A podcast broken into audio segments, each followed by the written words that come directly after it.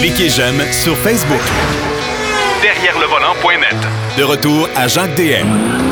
Pour le troisième bloc de l'émission et le dernier bloc, évidemment, on est, notre ami Marc Bouchard est toujours avec nous. Et cette semaine, un essai routier et une association qui était, euh, il y a quelques années, improbable. Salut, mon cher Marc. Salut, mon cher. Bon, première, euh, première étape de cette chronique, tu vas nous parler de l'essai de la Volkswagen Jetta GLI. Oui, parce que c'est une auto euh, qui, je trouve, n'a pas le mérite qu'elle devrait. Euh, c'est une auto, personne n'achète. On, va se dire les vraies affaires. Là. personne n'en achète et c'est dommage parce que c'est une auto que moi j'ai beaucoup aimée. Elle est, en fait, rappelons aux gens que la GLI est à la Jetta, ce que la GTI est à la Golf. OK. Donc, une version qui est plus dynamique. On parle de 228 chevaux. On parle d'un moteur 4 cylindres turbo 2 litres, euh, boîte automatique avec palette au volant. Euh, bien sûr, c'est la DSG. Donc, on parle d'une voiture qui a quand même un dynamisme de conduite fort intéressant et qui a la base et la structure de la Jetta. Je sais que tu as essayé la Jetta toi aussi, la, plus récente, 2019-2020, et euh, on a vraiment fait un bon travail au niveau du renouvellement chez Volkswagen. On a créé un châssis qui est vraiment plus rigide. On arrive vraiment avec une voiture qui est mieux équilibrée, qui est plus solide sur la route. Et en version GLI, on ajoute à ça des suspensions qui sont un peu plus fermes et une direction qui est définitivement plus précise. OK. Enfin, ça a l'avantage, donc, de t'offrir une Jetta qui est une voiture, à mon avis, peut-être un peu plus spacieuse que la Golf ne l'est, et avec le même enthousiasme de conduite. Le gros bémol, en fait, de cette voiture-là, c'est le seul d'ailleurs, c'est que je trouve qu'il n'y a pas de différence entre la GLI et la Jetta traditionnelle quand on la regarde de l'extérieur. Bon, ben c'est peut-être pour ça qu'elle se vend pas bien, puis c'est peut-être pour ça que les, les clients la remarquent pas, parce s'il y avait un, look un petit peu plus agressif à l'extérieur, en tout cas un peu plus sportif, probablement que ça attirerait une clientèle différente. Probablement, parce que objectivement, euh, à part l'année passée où on a créé une version 35e anniversaire avec des badges rouges vraiment plus évidents, le reste, il y a des petites lignes rouges ici et là. Il y a, oui, il y a des roues différentes, euh, des étriers de frein qui sont peints comme c'est souvent la, tendance actuellement. Euh, mais pour le reste, honnêtement, c'est une Jetta qu'on regarde. Là, oui, elle est plus jolie qu'elle l'était. Les phares sont mieux réussis. La partie arrière est définitivement mieux, établie aussi. Mais dans l'ensemble, ça demeure une simple Jetta à laquelle on a greffé quelques chevaux de plus. Ça, ça c'est la partie qui est un peu regrettable à mon avis. OK. Mais e, est-ce qu'il y a une énorme différence de prix entre une Jetta ordinaire et la GLI? Tu vois, la GLI la plus outillée, la plus équipée, part à 33 000 Ouais, euh, OK. C'est ce qui est quand même bon, mais sauf que c'est le, ce qu'on appelle le top of the line, là. c'est la version la plus surélevée. Si tu prends une Jetta ordinaire, la plus équipée est d'à peu près 28 000 Bon, fait qu'il y a 5 000, il y a 5 000 de différence entre les deux bagnoles. Ce qui est exactement la même chose au niveau de la Golf et de la GTI. OK. Et ce qui est le même barème au niveau du prix. Euh, c'est sûr que la 35e anniversaire l'année passée, on avait des surprimes pour différentes affaires, mais on les a pas euh, toujours sur tous les modèles. Mhm. Donc, honnêtement, c'est une auto qui mérite d'être découverte. C'est une auto aussi, moi, il faut que je le dise, j'aime l'intérieur Volkswagen. C'est vrai qu'il est un peu monotone. C'est vrai qu'il est un peu monochrome aussi, c'est-à-dire que c'est noir et, aluminium. Mais c'est moins, c'est moins pire que les anciennes générations quand même. Là. Ah ben oui, écoute, avant ça, c'était noir sur fond noir. Écoute, avant, c'était endormant. L'avantage maintenant, c'est qu'on maximise l'usage des écrans d'affichage. Donc, oui, tu as l'écran central qui est plus imposant, qui est plus facile, euh, plus ergonomique, qui comporte toutes les commandes, navigation et tout ce qui va avec, mais c'est beaucoup dans l'affichage devant le conducteur que ça se distingue avec, oui, les deux cadrans traditionnels, mais entre les deux, tu as un espace d'affichage qui est assez imposant, qui te permet de multiplier les fonctions, notamment aussi d'afficher la navigation. Donc ça aussi, ça vient compléter le look plus moderne de la voiture, si tu veux. OK. Alors, c'est quand même un, achat intéressant. C'est super le fun comme, comme bagnole. Sauf que pour 5000 pièces de plus, tu as quoi? Tu as une suspension un peu plus ferme, tu as un moteur un peu plus puissant et ça s'arrête là. Exactement. Alors évidemment, ça c'est la grande question. Hmm. Est-ce qu'on a besoin de ça? Parce que, euh, écoute, j'aurais pris quelques chevaux de plus, je l'admets, même si oui, la conduite est intéressante, euh, j'aurais vraiment pris un petit peu plus de puissance, un petit peu plus de oomph. Et ce qui lui manque un petit peu, c'est le côté go-kart de la GTI. OK. Parce que la GTI a un empattement qui est plus court, une dimension qui est un peu différente. Ça paraît beaucoup au niveau de la conduite. La Jetta demeure quand même un véhicule qui est une berline un petit peu plus allongée. Et évidemment, dans les conduites les plus dynamiques, tu sais ce que c'est. Quand tu prends Ouais. des virages un petit peu plus appuyés, si elle est plus longue, tu ressens davantage le transfert de poids. C'est pas excessif, évidemment, et je te dirais que la majorité des gens qui vont conduire ce genre de voiture-là ne s'en rendront pas compte. Mais parce que nous, notre travail, c'est justement d'essayer de, de la prendre en défaut, ben, c'est là qu'on se rend compte qu'il y a un transfert de poids qui est un peu plus désagréable. Bon, mais dans le fond, euh, écoute, je, je t'écoute parler, là, je me demande pourquoi Volkswagen continue à offrir une version GLI de sa Jetta. Honnêtement, je ne sais pas. Ouais, euh, qu'on se concentre sur la Golf, là, avec la GTI, puis that's it. Oui, puis tu sais, euh, ah, mais comme je te dis, c'est une bonne voiture. Là. Je peux pas dire que la GLI est pas une bonne voiture, mais elle n'a pas suffisamment d'attrait pour justifier cette, cet enthousiasme-là. Et comme tu l'as dit, on a la GTI. Sauf que là, la grande question, c'est on va faire quoi avec la GTI et la Golf? Euh, on il n'y a rien de confirmé encore pour la Golf 8 qui va arriver chez nous. Ouais. Euh, parce qu'on ne sait pas quand est-ce qu'elle va arriver et si même elle va arriver. Euh, oui, il est supposé avoir des GTI, mais encore une fois, on ne sait pas trop quand. On sait que tout ça est sorti en Europe, là, mais chez nous, c'est encore le secret. Fait que, peut-être qu'à ce moment-là, la GLI devient ce que Volkswagen veut garder chez nous comme petit modèle abordable de performance. Ouais. On ne le sait pas trop. Tu sais, la stratégie Volkswagen, là, c'est toujours assez nébuleux. Ben, moi, je suis euh, obligé de te dire que la stratégie Volkswagen, ils sont durs à suivre en s'il vous plaît, eux autres. Exactement. Écoute. oui. Moi, j'aimais mieux mon mot nébuleux. Là. Je trouvais que c'était Ah, plus non, non, non. C'est pas nébuleux, c'est pas suivable. Écoute, quand ils ont, quand ils ont inversé la Golf, la Jetta, là, comme la voiture d'entrée, en tout cas, regarde, c'est, c'est compliqué. Ils sont durs à suivre, ça n'a pas de bon sens. Et j'ai l'impression qu'ils, c'est comme si ils partaient d'une feuille blanche à tous les 4-5 ans. Là. OK, on efface, mais on recommence. c'est Oui. un peu ça. Puis là, avec toute la venue des voitures électriques chez Volkswagen, parce que là, là il n'y en a que pour l'électrique chez Volkswagen. Ah, oui, oui, tout à Euh, fait. Ouais. Alors évidemment, là, j'ai bien hâte de voir ce qui va se passer avec les véhicules de performance. Ça, c'est un autre élément, parce que, tu sais, la Golf R, oublie ça. Euh, Ouais. alors, on, on est vraiment là dans un monde euh, complètement dans le grand noirceur chez Volkswagen. Eux autres, j'espère qu'ils savent où ils s'en vont, mais pour nous, comme consommateurs, c'est pas simple à suivre, t'as bien raison. Ben, si tu as des contacts avec le gérant de banque, tu pourrais peut-être les appeler parce que autres, ils vont dire si ça va se faire ou si ça se fera pas. parce que ça Ben, coûte cher. que- Hein? Oui, mais en même temps, Volkswagen, il faut le rappeler, c'est une compagnie qui est riche. Ouais. C'est une des Ouais. grosses compagnies du monde. Ouais. Euh, automobile, ils sont numéro un, numéro deux, ça dépend au niveau du nombre d'unités vendues, malgré toutes les amendes qu'ils ont payées dans le passé. Ouais. Euh, écoute, ils sont encore euh, très, très bien. Là, moi, je regardais, bon, dans, dans la lignée de la COVID-19, il y a plein de compagnies qui ont fait des demandes de crédits supplémentaires. Ouais. Écoute, euh, Toyota a demandé une marge de crédit d'un trillion de yens. Ce qui représente en dollars? Je ne sais pas combien ça représente. En... Moi, j'ai stallé sur le mot trillion. un, un- un trillion, là, Ouais. c'est un, un milliard de milliards. C'est, c'est beaucoup, ça. J'espère qu'ils n'enverront pas ça en petite coupure parce que ça va prendre de la place.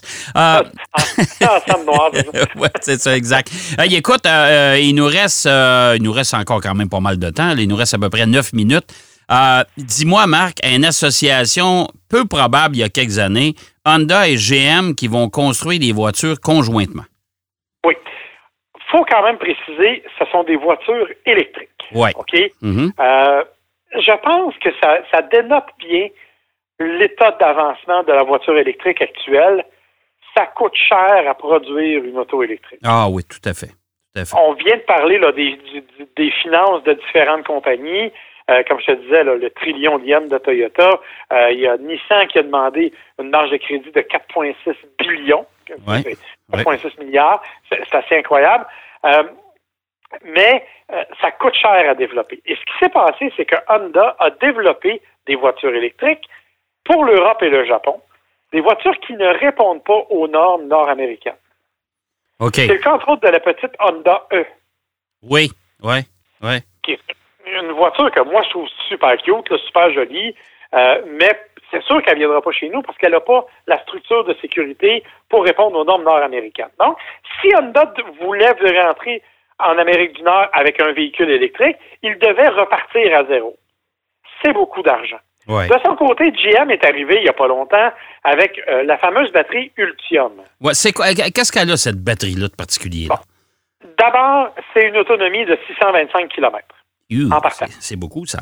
Ouais. Ça commence à être sérieux. Ouais. L'autre élément, c'est c'est la, la façon dont la conception de la voiture, de la batterie est faite.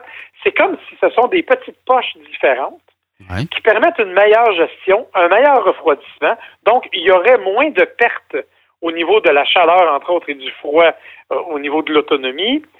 Ça faciliterait aussi la vitesse de recharge. C'est plus léger parce que le matériau utilisé dans la batterie n'est pas le même que dans les batteries traditionnelles lithium-ion qu'on a actuellement.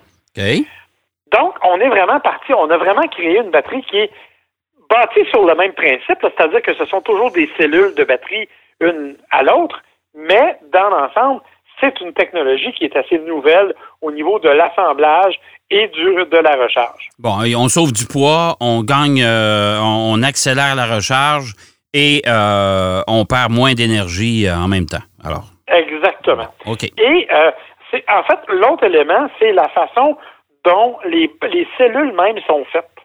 On a fait ce qu'on appelle des cellules poches. Donc, ça permet de les empiler soit de façon verticale, soit de façon horizontale, de faire des paquets de 6, 8, 10, 12, 15 modules. Donc, on peut les intégrer à peu près n'importe où. Et ça peut donc évidemment s'adapter au type de voiture.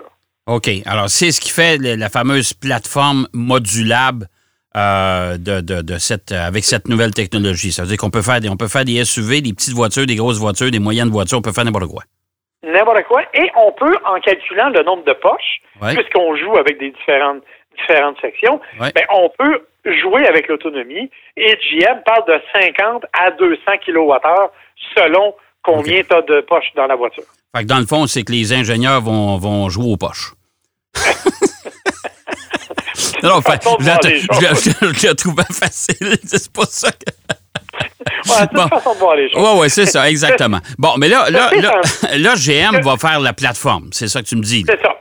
OK. C'est ça. Ben, c'est que l'association avec Honda, c'est là qu'elle devient intéressante parce que GM va fournir la plateforme, les batteries, en fait, la motorisation électrique.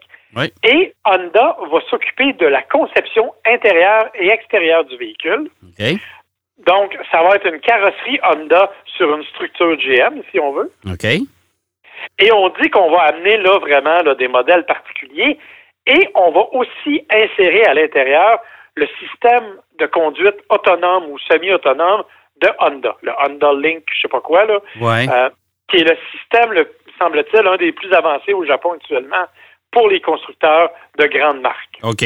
OK. Ça veut dire qu'on va, on va, on va associer, puis il y a OnStar aussi qui est mêlé à ça avec le Honda Link, avec, euh, et GM va aussi participer parce que autres, ils ont une- un, un avancement sur les voitures autonomes, je pense, de niveau 3.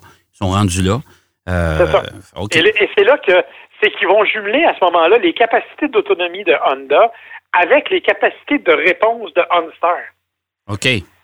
Parce que OnStar, on le sait, c'est un système là, où il y, a des, il y a des téléphonistes sur place.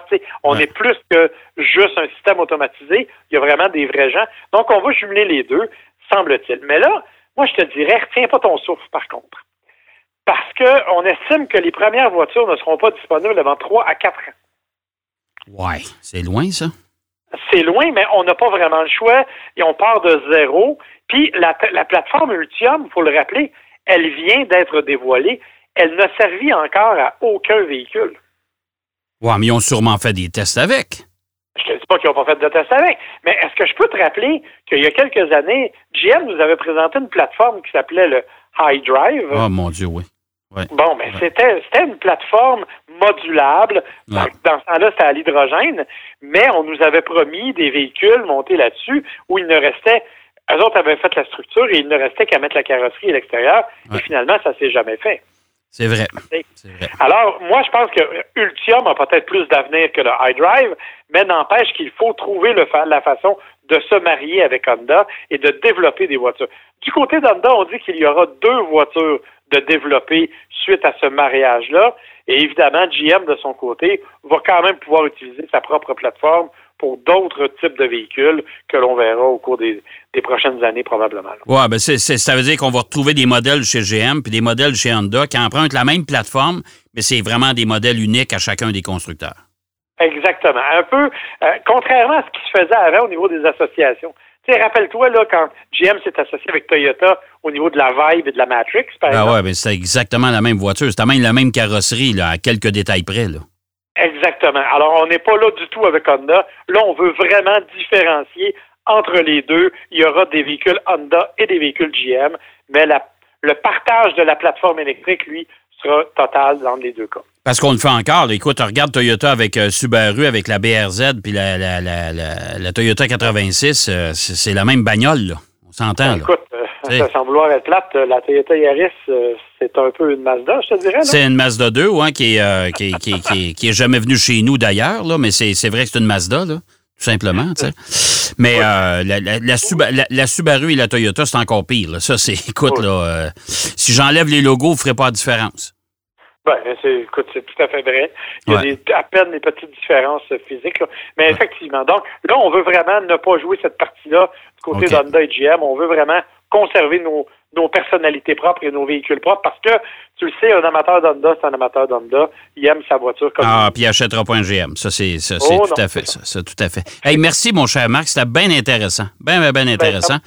Ça m'a fait grand plaisir. On pourra se reparler. La semaine prochaine, je ne devrais pas être bien, bien plus sorteux. Ah, moi non plus, mon cher. Bon, ben écoute, euh, passe une belle semaine. Prends soin de toi, de ta famille. Puis on se reparle la semaine prochaine. Avec plaisir. Bye OK, bye-bye. Marc Bouchard qui nous parlait de cette association Honda-GM et qui nous parlait également euh, de son essai de la Volkswagen Jetta GLI. C'est déjà ce, que, ce qui complète notre émission pour aujourd'hui. J'espère que vous avez apprécié. Euh, prenez soin de vous, restez à la maison, essayez de sortir le moins possible. Faites comme moi, je suis le mandataire pour aller faire l'épicerie d'à peu près tout le monde dans ma famille. Alors, euh, demeurez à la maison, essayez de trouver d'autres choses pour vous occuper occupez, votre temps et ça va se passer beaucoup plus rapidement. D'ailleurs, on est bien parti. On est vraiment bien parti. Moi, je vous donne rendez-vous, bien sûr, la semaine prochaine, même heure, même poste, encore une fois, pour une autre édition de Derrière le volant. Salut. Derrière le volant.